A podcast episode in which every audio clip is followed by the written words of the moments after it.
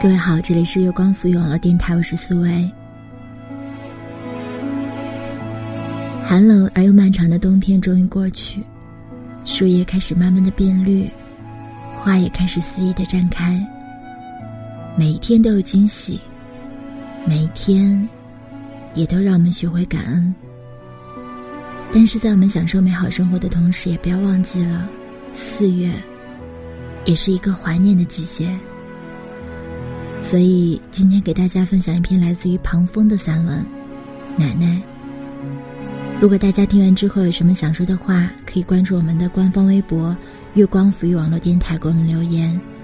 查看故事原文或者想了解更多的信息，也可以关注我们的公众号“成林月光”。期待你们的参与。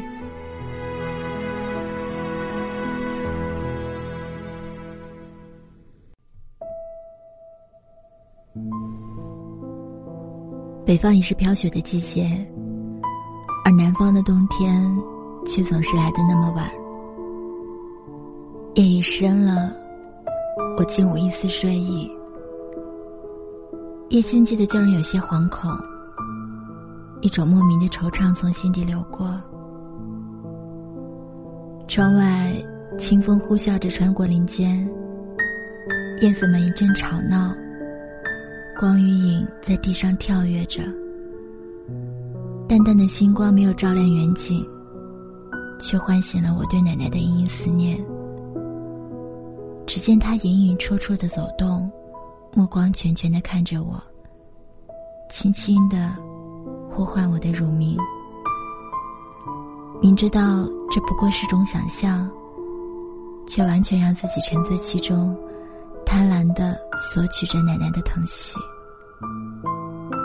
黑暗中，我任凭泪水纵横，却不抬手一开。如今我才明白，对奶奶的思念将伴随我一生，挥之不去。生命中，我们整天追逐的，不见得是最珍贵的东西。生命有限，而夜色茫茫。树欲静而风不止，子欲孝而亲不待。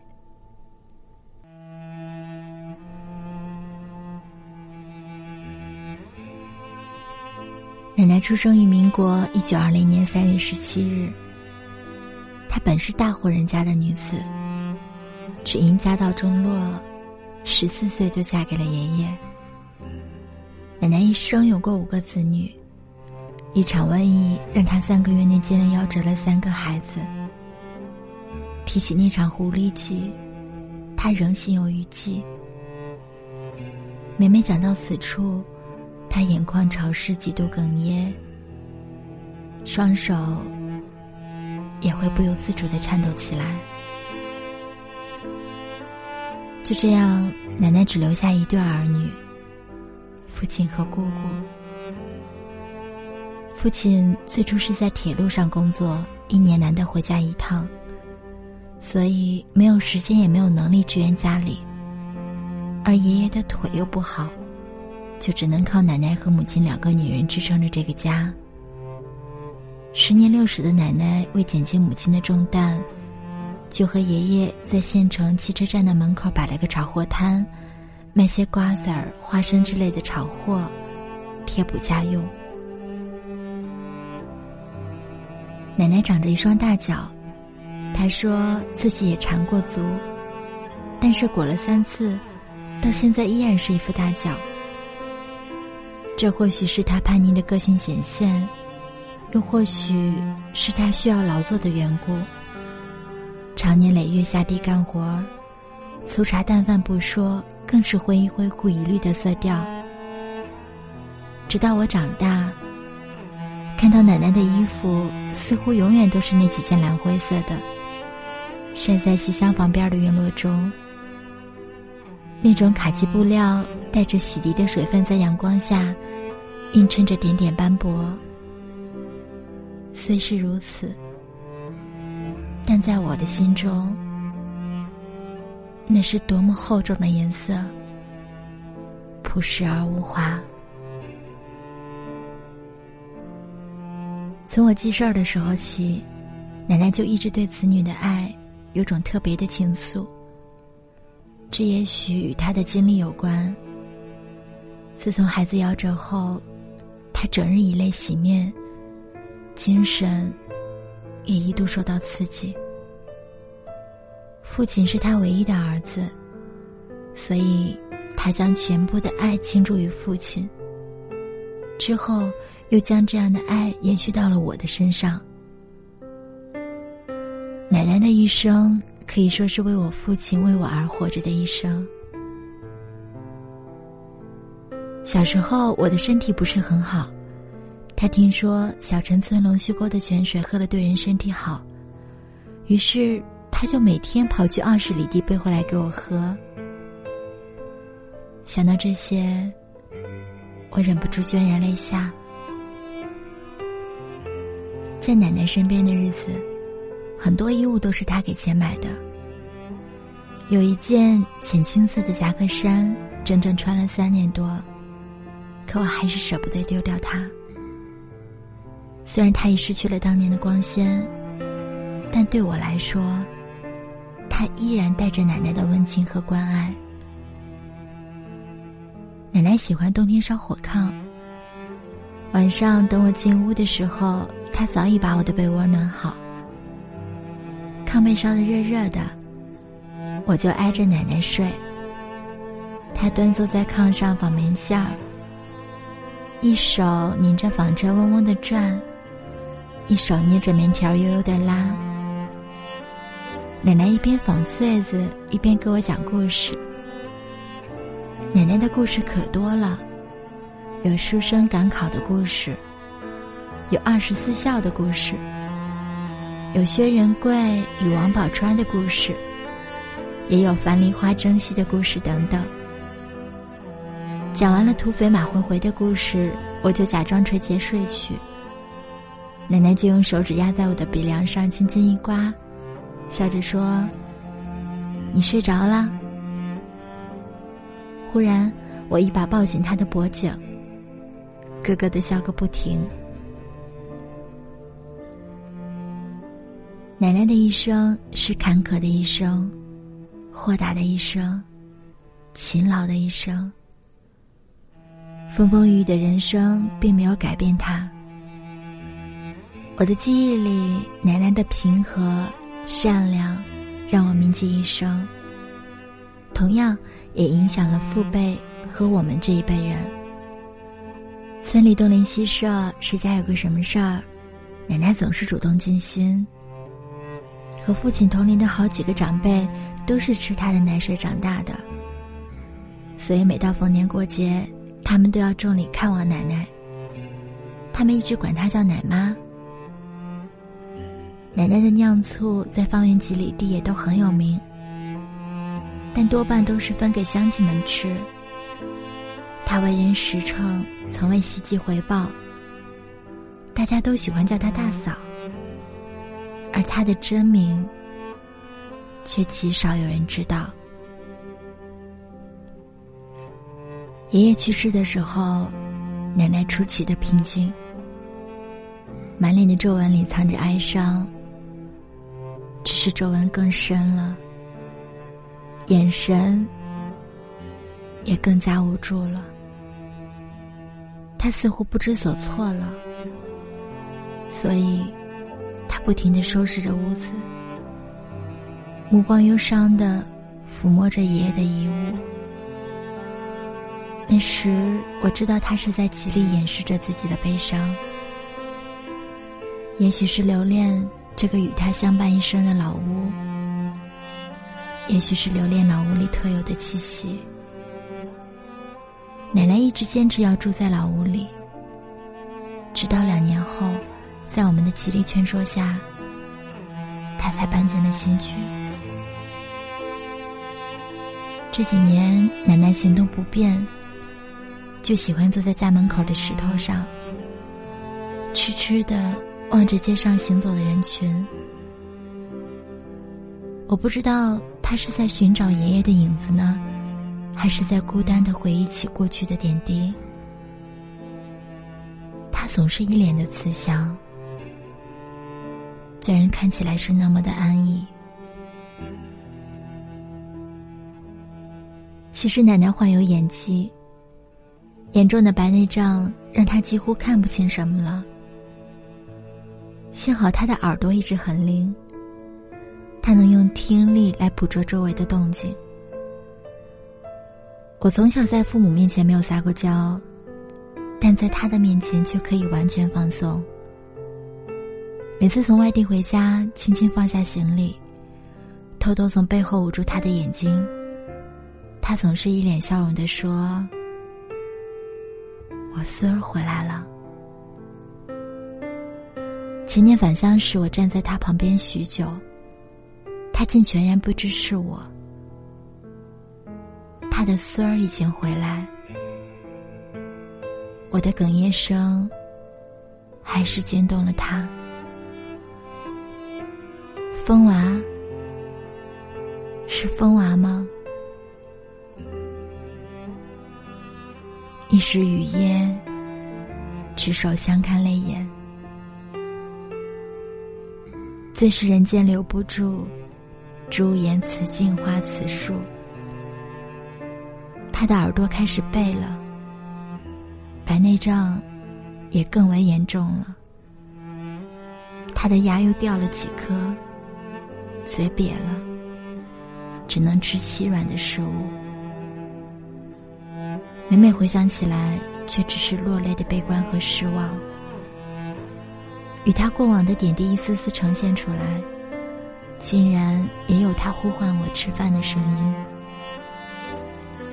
平素简单的呼唤，掺和着我和奶奶三十多年的情感。原来我和奶奶竟是如此的亲近。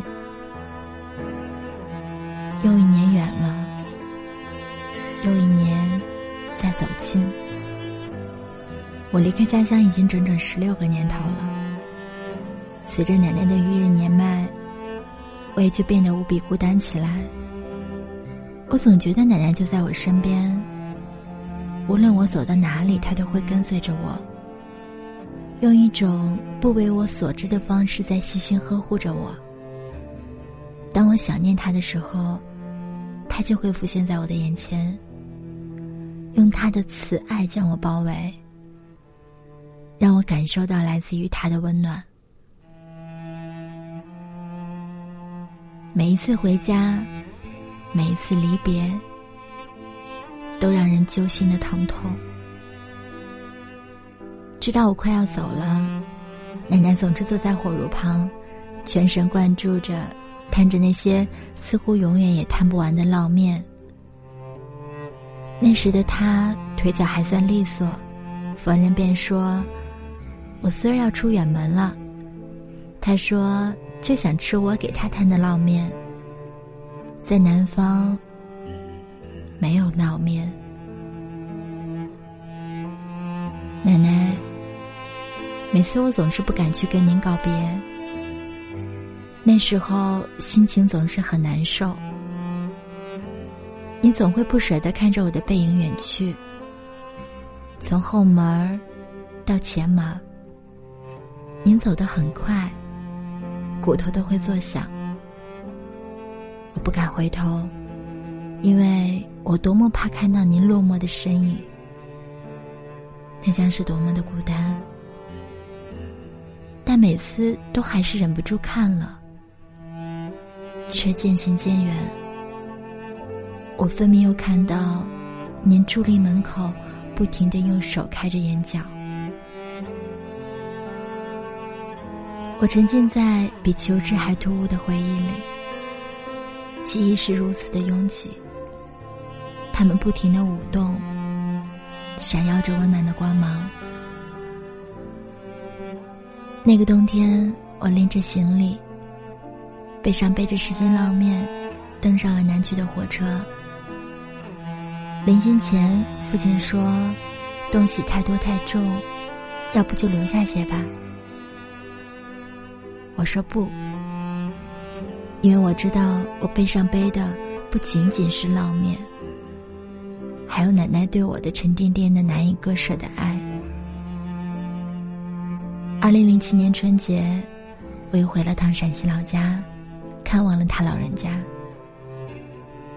他嘴里还经常念叨着他的孙儿瘦了，在外面受苦了。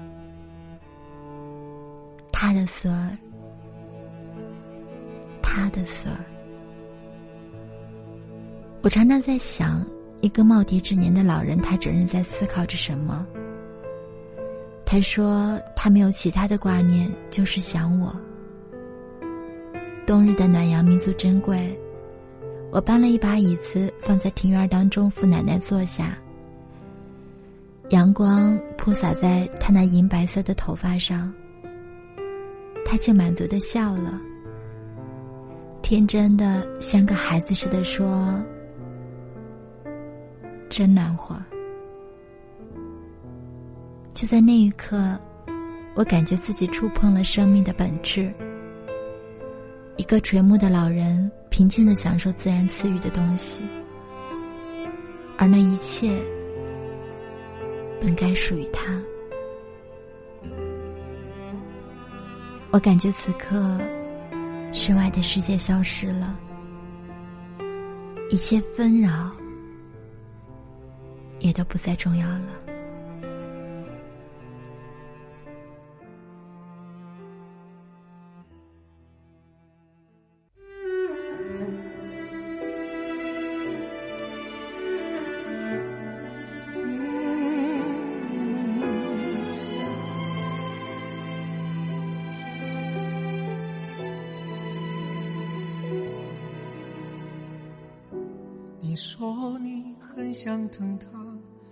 别是在路灯下，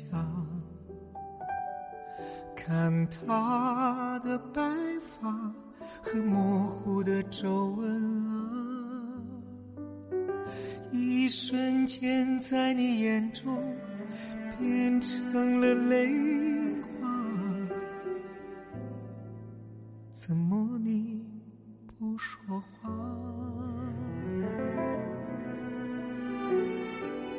常爱摸你的头，唠叨些说不完的话，担心和牵挂，总问你过得好吗？每次你能给的回是要他放心啊，你想看到他。骄傲战斗的笑一下，时间不会还给他，也不会等你好好明白他。岁月只会留下那越来越晚的悲，越来越多的话。时间不还给他，等你有一天递给他手帕。才敢认真的看着他，可他看你的眼睛却越来越花。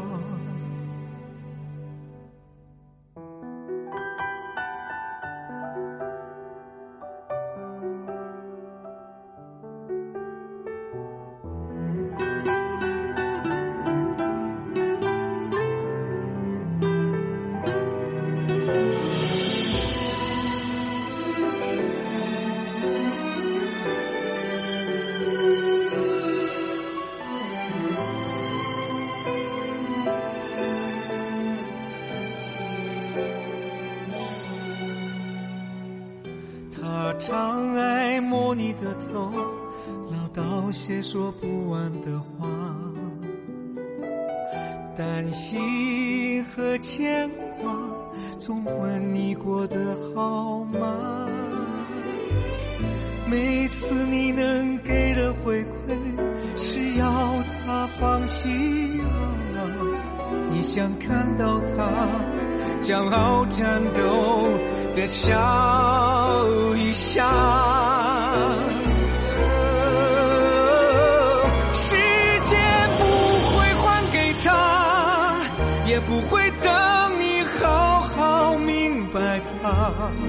岁月只会留下那越来越晚的悲越来越多的话时间不会还给他。